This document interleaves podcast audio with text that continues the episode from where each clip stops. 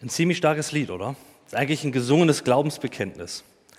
Und eigentlich könnte man über jede einzelne Strophe davon eine ganze Predigt machen. Ach, eine ganze Reihe könnte man vermutlich drüber machen. Und das ist was, was mich daran echt begeistert. Ich sage, das ist der, der pure Inhalt.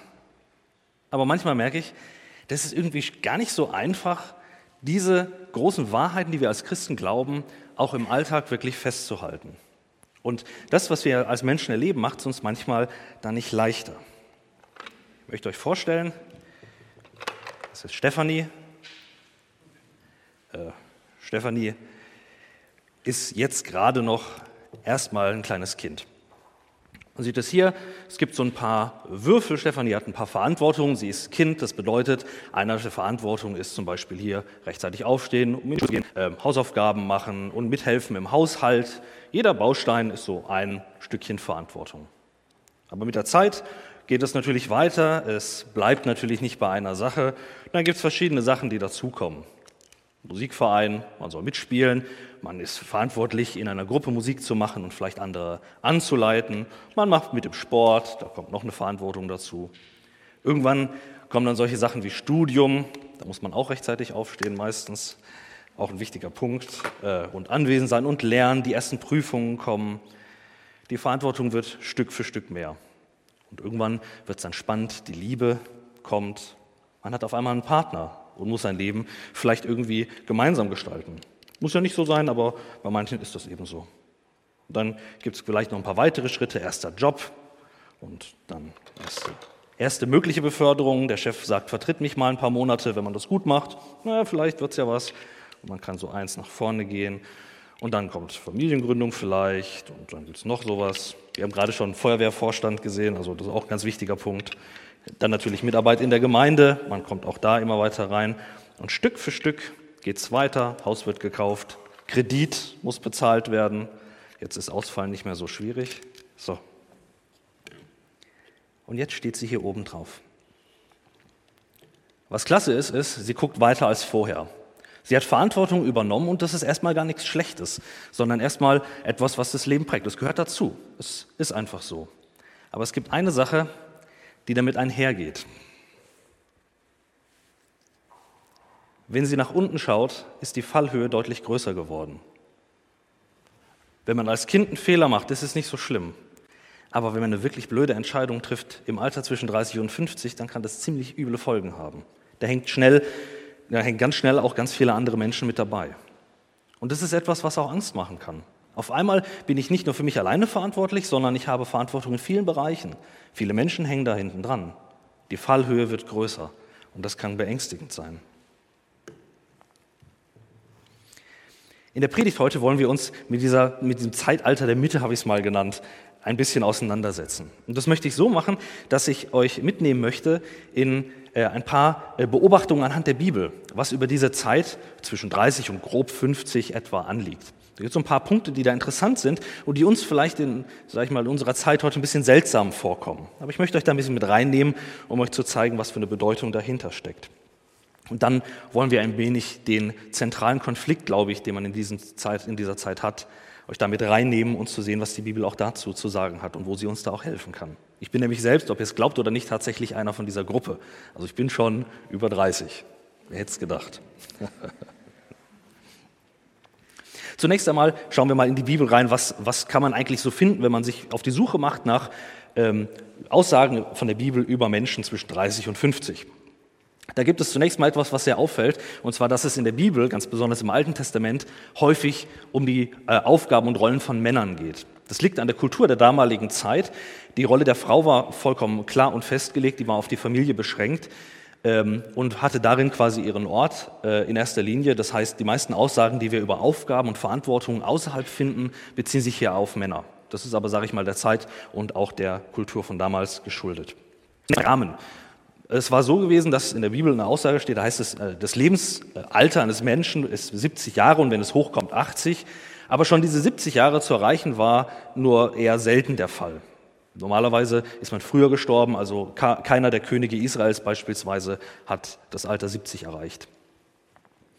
Man war mit 20 wehrfähig und vor allen Dingen äh, musste man Steuern bezahlen. Steuern sind ja ganz sicher, das ist ja klar, Steuern gehören immer dazu. Ab 20 äh, steuerzahlungspflichtig und auch wehrfähig.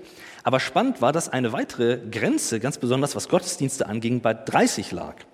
Und zwar für die sogenannten Leviten und Priester. Leviten und Priester waren Nachfahren eines, sag ich mal, eines, eines Vaters der damaligen Zeit. Und alle aus dieser Familie hatten eine besondere Aufgabe. Die Leviten waren Tempeldiener, die hatten Hilfsarbeiten zu tun. Bis der Tempel stand, haben die beispielsweise die Bundeslade getragen, die ganzen äh, Gefäße, die es gab, die Räucherwerksachen, die, den Altar, der abgebaut werden musste. Das wurde alles transportiert und das war die Aufgabe der Leviten. Und dann gab es noch eine kleinere Gruppe, das waren die Priester. Die haben dann tatsächlich die Gottesdienste gefeiert, die haben die Opfer dargebracht, die äh, Gebete stellvertretend fürs Volk gesprochen. Bei beiden ist die Regel, dass sie diesen Dienst, äh, sag ich mal, im Gottesdienst und an heiligen Dingen erst tun dürfen, wenn sie 30 sind und nur bis sie 50 sind. Und danach sind sie quasi berentet, also haben danach keine Aufgabe mehr. Das ist ganz spannend. Warum 30? Bei den Leviten könnte man ja sagen, Sachen durch die Gegend tragen, naja, meine Knie waren mit 20 besser als mit 30. Ähm, wofür brauchst denn da dieses Alter? Warum gibt es diese, diese Grenze von 30? In der Bibel ist die, das Verständnis von Menschen so, dass mehrere Aspekte relevant sind bei Menschen. Und zwar nicht nur die Stärke und Kraft und Vitalität oder Agilität, sondern auch die Reife. Und nicht nur die persönliche Reife, sondern auch die Reife in Glaubensdingen. Der Gedanke ist der, dass man mit 20 zwar Kraft hat, aber was die Reife angeht, vermutlich eher noch, eher noch dem, äh, dem, dem Teenagern zuzurechnen ist, als einem, sag ich mal, der älter ist und schon vielleicht mehr Erfahrung dabei hat. Und wichtig ist, dass in der Bibel, selbst bei diesen eigentlich nur unterstützenden Aufgaben, ganz wichtig war, dass diese Menschen, die das tun, begreifen, was sie hier machen. Dass sie nicht nur sagen, meine Aufgabe ist, irgendwelche Dinge von A nach B zu tragen, sondern zu sagen, ich bin Teil dieses Gottesdienstes und ich habe eine Aufgabe von Gott bekommen, die ich erfüllen möchte. Und um das sicherzustellen, dass Menschen in der Lage sind zu begreifen, was sie da eigentlich machen, dazu wurde dieses Alter dort gesetzt. Also erst ab 30 durfte man tatsächlich da aktiv sein. Da heißt es im, äh, im vierten Buch Mose dazu, in den Versen, äh, Kapitel 4, Vers 2 bis 3, Gucken wir mal. Erfasse von den Nach äh, Nachkommen Kehats aus dem Stamm Levi alle, die eine Aufgabe im heiligen Zelt zu übernehmen haben. Das sind die Männer zwischen 30 und 50 Jahren, geordnet nach Sippen und Familien. Da findet man das. Es gibt noch mehrere andere Stellen, die das wiederholen, auch für andere. Eine weitere Person, die mit 30 etwas Entscheidendes erlebt hat, war David. Der große König Israels, der wird so als der Vorbildkönig gesehen, hat mit 30 seinen Dienst begonnen.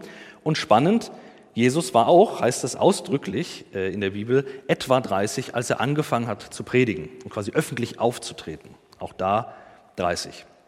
Wichtig war noch die Frage, wann man Vollbart als Mann getragen hat. Dann hatte man nämlich die Möglichkeit, im Tor Gericht zu sprechen, also Recht zu sprechen, also eine juristische Aufgabe. Das heißt, wenn ich so in die Reihen gucke, wäre das eine sehr maue Sache hier. Aber Christoph hat ja auch einen Vollbart, also von daher wären wir ja zwei. Gut, der dahinterliegende Dank ist also offensichtlich. Es geht also um nicht nur persönliche Kraft, sondern auch Reife. Beides wird zusammen beachtet und beides wandelt sich mit dem Laufe der Zeit. Je älter man wird, merkt ihr alle, die ja ein bisschen älter schon seid, irgendwann werden die Knie nicht mehr so gut, der Rücken wird nicht mehr so gut, aber man gewinnt an Lebenserfahrung und Reife. Das heißt, irgendwann geht das Pendel in die andere Richtung. Dann hat man zwar viel Weisheit oder Erkenntnis im Laufe der Zeit gewonnen, aber der Körper wird schwächer. Die Zeit zwischen 30 und 50 ist also eigentlich eine Zeit der Stärke und Schaffenskraft in der Bibel. Das ist die Zeit, in der was gerissen werden kann, in der was laufen kann, in der Menschen, äh, äh, sag ich mal, etwas erreichen können. Und spannend ist, dass ich sogar einen Punkt gefunden habe heutzutage, wo das immer noch so ist, bei aller Vergötterung der Jugend, und zwar im Tennis. Ha! Im Tennis ist es nämlich so, dass der Gipfelpunkt von den Spielern nicht mit Anfang 20 erreicht ist. Also ihr werdet, wenn ihr Fernsehen guckt, zum Beispiel bei den Bodenturnern olympisch, niemanden finden, der über 22 ist. Die sind alle 16, 17, 18. Äh, mit 22 ist man da schon, gehört man zum alten Eisen. Beim Tennis ist es aber anders. Da ist es so, dass nicht nur die physische Fitness das Entscheidende ist, sondern auch die Spielerfahrung. Und so kommt es, dass es Spieler gibt, die mit 36 Jahren oder 35 Jahren auf Weltrangliste 1 stehen. Also ich bin kein Tennisspieler, aber ich finde es doch beachtlich. Sonst ist es so, dass eigentlich Jugend immer Trumpf ist. Da ist ein Punkt erreicht, wo das tatsächlich nicht ist. Wenn man sich jetzt also diese verschiedenen Regeln über Zeiten im Alten Testament anguckt, dann ist natürlich verführerisch zu überlegen, können wir das einfach auf heute übertragen. Kann ich einfach sagen, ne, Gemeindedienste ab 30, vorher darf man nichts machen oder so, wäre das die Lösung? Ich glaube, dass es tatsächlich nicht so geht. Und zwar aus mehreren Gründen. Das erste ist, die Menschen werden heute einfach deutlich älter. Ähm, Während im, äh, im, Alten Testament zum Beispiel mit einem weitgehenden Abbau der Fähigkeiten gerechnet wird nach 50, so fängt das Leben, äh, sofern man dem Soziologen Udo Jürgens glauben kann, äh, eigentlich erst mit 66 Jahren an. Ähm, die Rollen, die man und vor allen Dingen die Rollen, die man damals hatte, die hingen nicht an der Frage, was ich wollte, sondern worein ich geboren wurde. Damals war deine Stellung in der Gesellschaft vollkommen klar, einfach aus der Tatsache, wo du reingeboren wurdest. Du warst ein Kind von der Priester, von der, vom Priestergeschlecht, dann war klar, du wirst Priester. Das war keine Frage, ob du das willst oder nicht. Das war entschieden. Und für einen Großteil der gesamten Weltgeschichte war das völlig normal. Noch vor 100 Jahren war klar, was du für eine Ausbildung zu machen hast, wenn dein Vater Schuster war. Wir kennen das heute gar nicht und wir fühlen das auch gar nicht mehr. Für uns ist das völlig abstrakt und wir können da gar nichts mit anfangen. Freie Berufswahl, freie Partnerwahl oder Hobbywahl, das sind alles für viele Menschen der Welt bis heute teilweise noch Illusionen. Und diese Unfreiheit hat natürlich viele Nachteile und macht die Zeit von damals unvergleichbar mit der heute. Sie hatte aber auch einen entscheidenden Vorteil, und zwar musste ich mich nicht für alles, was ich tue oder nicht tue, persönlich rechtfertigen. Übernehme ich die Leitung des Vorsitzes vom Feuerwehrverein oder die vom Hauskreis lieber? Sollte ich doch umschulen, weil so viel Freude macht mir mein Beruf ja vielleicht doch nicht? Habe ich den richtigen Partner, die richtige Anzahl von Kindern? Wenn alles Gegenstand meiner Wahl ist, dann muss ich mich auch immer für alles rechtfertigen, was ich tue. Und das Zeitalter zwischen 30 und 50 ist eine Zeit, wo das besonders schmerzhaft sichtbar wird, weil manche Entscheidungen, die man getroffen hat, die sind einfach vorbei. Man schaut zurück und sagt, gut, ich kann nicht mehr zurück so einfach. Ich kann nicht einfach so tun und nochmal neu anfangen. Mit 20 kann man sagen, okay, studiere ich halt nochmal was anderes, wenn man will, und mache nochmal eine andere Ausbildung. Aber wenn man mal 40 ist, wenn ich mein Leben in der Hand habe, dann stehe ich auch unter dem Druck, es richtig machen zu müssen. Wenn alles Gegenstand meiner Wahl ist, dann muss ich mich vor allem rechtfertigen vor anderen und auch vor mir selbst. Und da kommen wir jetzt zu einem Problem und zu einem meiner Lieblingscartoons. Calvin und Hobbes, eines der großartigsten Cartoons, die je gemacht wurden.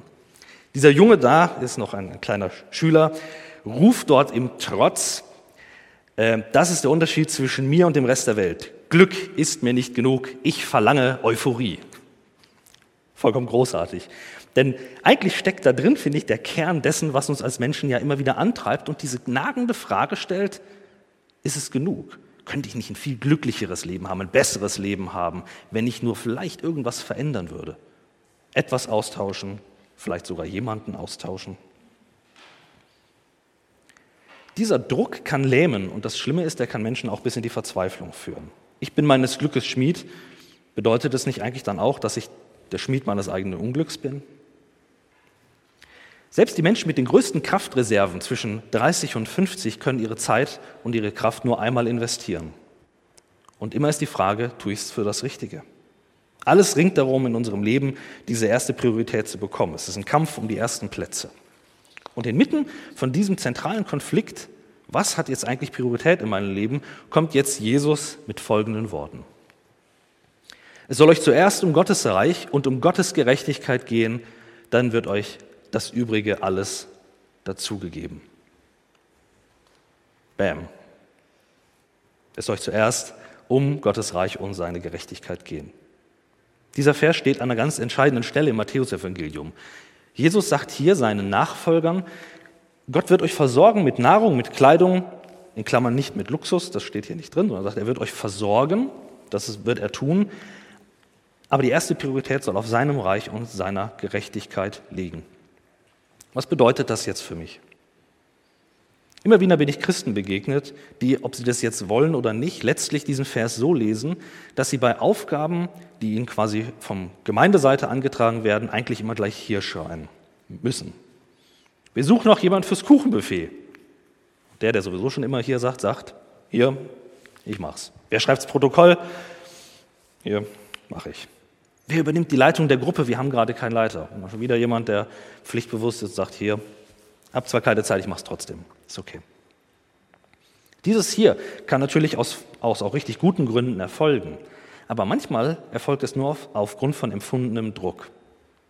Stelle ich jetzt wirklich Gottes Reich an erste Stelle, wenn ich Nein sage? Oder mache ich mich hier im Blick auf diesen Vers schuldig vor Gott und sage, dass ich anderes vorziehe? Wenn ich vielleicht meinen Familiennachmittag am Samstag, den ich haben könnte, opfere, nur um hier nochmal Rasen zu mähen? Darf ich Nein sagen?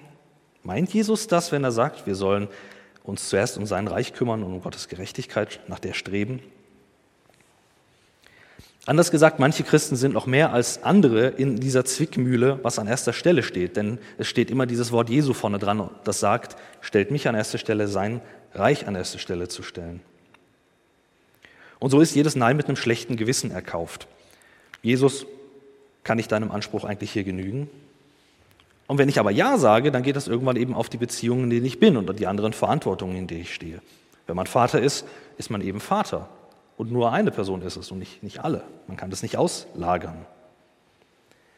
Ich habe einen Bericht eines, eines Leiters einer christlichen Organisation mal gelesen, der ein Buch über das Familienleben eines Leiters als Christ geschrieben hat. Das ist ein ganz spannendes Buch gewesen. Und der hat darin berichtet, dass er mal ein Gespräch mit einem Kind hatte, das war vielleicht fünf oder sechs, glaube ich, das zu ihm gekommen hat, ist und gesagt hat, er zu seiner Frau gesagt hatte, Mama, äh, die Gemeinde nimmt mir meinen Papa weg. Und ich dachte, boah, das ist hart. Und er schrieb dann, wie ihn das getroffen hatte. Das hat ihn wirklich, das hat ihn wirklich verletzt gehabt, aber irgendwie nur sichtbar gemacht, in welcher Zwickmühle er stand. In diesem Satz dieses Kindes wird der Zwiespalt sichtbar, den man nicht nur als Familienvater hat, auch wenn man Single ist. Genau das Gleiche. Diesen Zwiespalt hat man letztendlich auf eine oder andere Weise immer.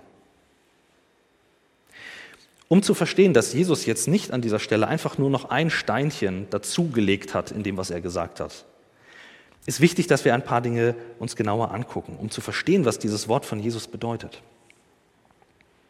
Jesus legt nicht einfach noch eine Fromme dazu und sagt, du hast jetzt all diese Verantwortung, jetzt kommt noch quasi die, Gottes Reich an erster Stelle zu stehen, als letzte dazu, die quasi die größte und schwerste ist. Ich glaube, Jesus meint hier was anderes. Die Frage ist nämlich, was Jesus meint, wenn er vom Reich Gottes spricht. Wenn wir vom Reich Gottes hören, dann haben wir vielleicht ganz unterschiedliche Vorstellungen, was damit gemeint ist. Es gab Zeiten, da haben Menschen, zum Beispiel die Juden zur damaligen Zeit, geglaubt, das Reich Gottes ist die sichtbare Form der Herr direkten Herrschaft Gottes und das bedeutet in erster Linie, dass wir hier als Volk Gottes frei leben können. Das bedeutet, Reich Gottes bricht an, bedeutet gleich, die Römer müssen rausgeworfen werden. Endlich wieder selbstbestimmt leben im Land, was uns Gott eigentlich verheißen hat dann ist Reich Gottes da, dann ist dieses Himmel, dieses, dieses Himmelreich haben sie es nicht genannt, aber dieses besondere Friedensreich da. Endlich, die neue Zeit bricht an. Und vielleicht ist dieser Jesus ja dieser eine große politische, äh, wirkmächtige Mensch, der das schafft aufzurichten. Mit ihm fängt es vielleicht an. Lass uns mal abwarten, was sich tut. Das ist zu einem Punkt richtig, denn es stimmt, das Reich Gottes ist eine sichtbare Form der Herrschaft Gottes aber sie existiert nicht im politischen Bereich. Sie hat keine Grenzen, die wir sehen können. Sie hat auch keine Gemeinderäumlichkeiten. Das Reich Gottes ist nicht die Summe an Kirchengebäuden, die es auf der Welt gibt. Oder wenn wir es inhaltlich fassen, das Reich Gottes ist auch nicht die Summe aller Aufgaben, die im, im Bereich der Gemeinde anfallen und die verteilt werden müssen, damit das Leben weitergehen kann. Auch das ist nicht selbst das Reich Gottes. Es ist möglich, sich sogar mit frommen Diensten von dem entscheidenden Punkt zu entfernen, um den es eigentlich geht. Und den fasst Jesus einige Kapitel weiter im Matthäus-Evangelium mit folgenden Worten zusammen. Jesus antwortete, Du sollst den Herrn, deinen Gott, lieben von ganzem Herzen, mit ganzer Hingabe und deinem ganzen Verstand. Dies ist das größte und das wichtigste Gebot. Ein zweites ist ebenso wichtig, liebe deine Mitmenschen wie dich selbst. Diese Worte spricht Jesus nach der Frage, was ist eigentlich das Wichtigste, das Erste, um das es geht? Worum soll es mir in meinem Leben als erstes gehen? Und im Grunde ist dieser Vers die Antwort auf die Frage, wie der Vers vorne dran zu verstehen ist. Also wie es zu verstehen ist, dass es uns zuerst ums Gottes Reich gehen soll und um seine Gerechtigkeit. In diesem Doppelgebot der Liebe, dass wir Gott lieben sollen und unseren Nächsten wie uns selbst, wird deutlich, wo Reich Gottes eigentlich ist. Reich Gottes existiert in Beziehungen und nicht in Gebäuden. Wenn wir nach Gottes Reich trachten, bedeutet es also nicht, dass wir nach Aufgabenlisten trachten sollen, nach Dingen, die wir erfüllen können, sondern in erster Linie geht es um Beziehungen zu Gott und die Beziehungen zu Menschen. Der Blickwinkel ist entscheidend. Ihr kennt vielleicht diese bekannte Geschichte mit dem Mann, der an der Baustelle vorbeiläuft und drei äh, Handwerker sieht, die, die gerade am äh, Arbeiten sind. Und er geht zum ersten und sagt, was machst du da? Und er sagt, ja, ich rühre gerade Mörtel an. Geht er zum zweiten und sagt, was machst du denn hier? Sagt er, ja, ich äh, baue hier eine Mauer. Ich bin hier, um eine Mauer aufzuziehen. Und dann geht er zum dritten und fragt den, was machst du hier? Und der dritte sagt, ich baue eine Kathedrale. Die Perspektive ist das Entscheidende. Der Dritte hat erkannt, was er da macht und warum er das Ganze tut. Er sieht das große Ganze. Die Ersten haben immer nur die Aufgabe gesehen dabei. Und ich denke, dass das eine der größten Gefahren ist im Zeitalter, sag ich mal, zwischen 30 und 50, nach dem, was ich auch von Menschen gehört habe, die mit mir geredet haben. Ich bin ja noch nicht äh, 50, aber dass das eine große Gefahr ist, dass man das Leben in Listen führt und nicht in den Beziehungen. Man hat viele Verantwortung, das ist auch nichts Schlechtes. Verantwortung ist gut und macht auch etwas mit uns, was gut ist. Es bewegt auch uns. Aber die Gefahr, dass wir nur noch in Listen leben, die wir abarbeiten, hier noch einkaufen, noch Müll rausbringen, da muss man noch das machen, auch der, der Schwiegermutter gratulieren. Die Liste ist immer lang, was zu tun ist. Und dabei können wir dieses Gebot der Liebe vergessen. Wenn es also heißt, wir sollen uns um, Gottes Reich orientieren, geht es nicht in erster Linie um die Anzahl der Aufgaben, die ich tue. Auch nicht die Aufgaben der frommen Aufgaben, die ich tue. Die Anzahl ist egal, darum geht es nicht. Sondern es geht um die Beziehung zu Gott. Ich soll ihn lieben. Und das ist viel schwieriger, als nur einen Dienst zu übernehmen. Wir können uns also auch manchmal mit frommen Diensten ablenken davon, Gott zu lieben oder unserem Nächsten wirklich zu dienen. Ein Dienst übernehmen ist manchmal einfacher, als einem anderen Menschen zu dienen. Deswegen macht man auch das eine lieber als das andere, finde ich.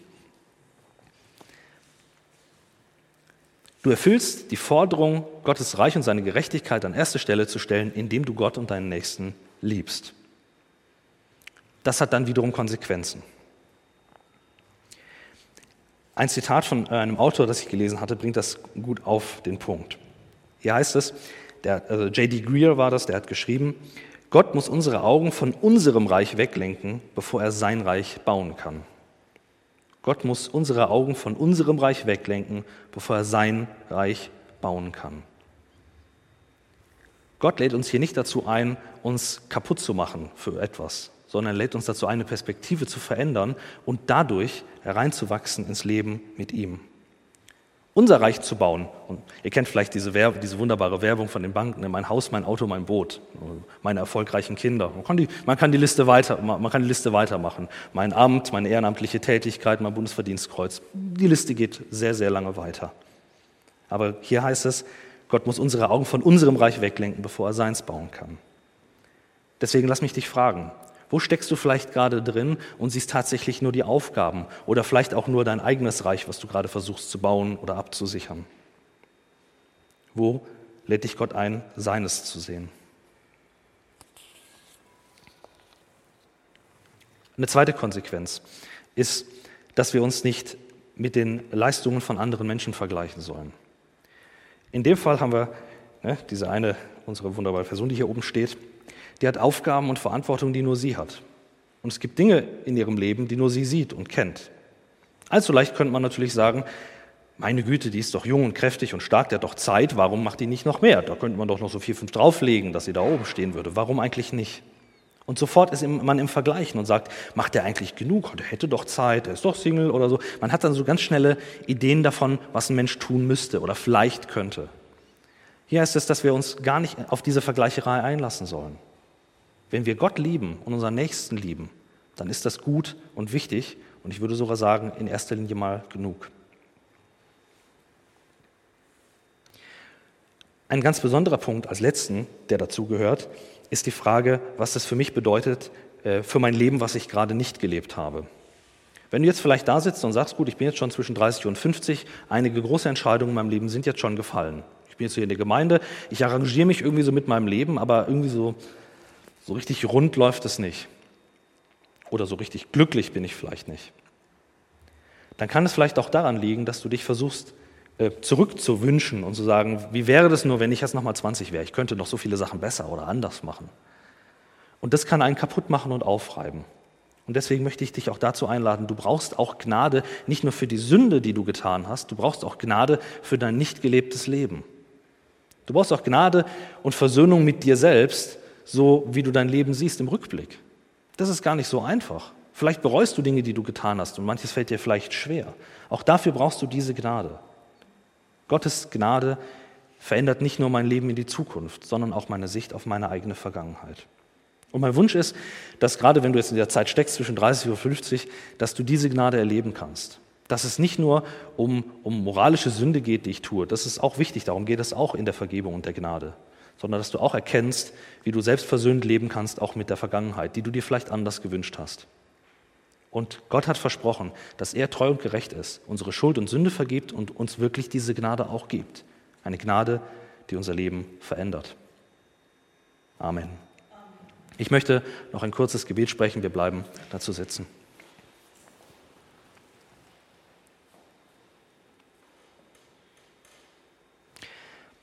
Jesus Christus, du kennst unser Leben und weißt darum, wie wir oft versucht sind, nur einen Duplostein an den nächsten zu bauen, einen Block nach dem nächsten aufeinander zu türmen, um voranzukommen. Herr, und so schnell vergessen wir das Eigentliche darüber, dass wir eigentlich dich lieben sollen und alles, was wir tun, doch darauf ausgerichtet sein sollen, dich zu lieben und unseren Nächsten. Herr, ich bitte dich darum, dass du uns einen Blick schenkst für unsere Mitmenschen und für dich. Vergib, wo wir uns nur an Listen klammern und an Dienste und an Aufgaben und Verantwortung und darüber das Eigentliche vergessen. Hab du aber auch Dank, dass du uns rausrufst und uns die Kraft gibst, neue Schritte zu gehen und neue Wege zu gehen. Herr, bitte tröste du auch jeden, der hier ist, der nach hinten sieht in sein Leben und sagt, er hätte sich vieles so anders gewünscht. Herr, deine Gnade ist größer als unsere Selbstanklage oder unsere Verzweiflung. Und dafür möchten wir dir von ganzem Herzen danken. Du schenkst Erneuerung und du schenkst einen neuen Blick. Und dafür danken wir dir, Herr. Danke für deine Gnade. Amen.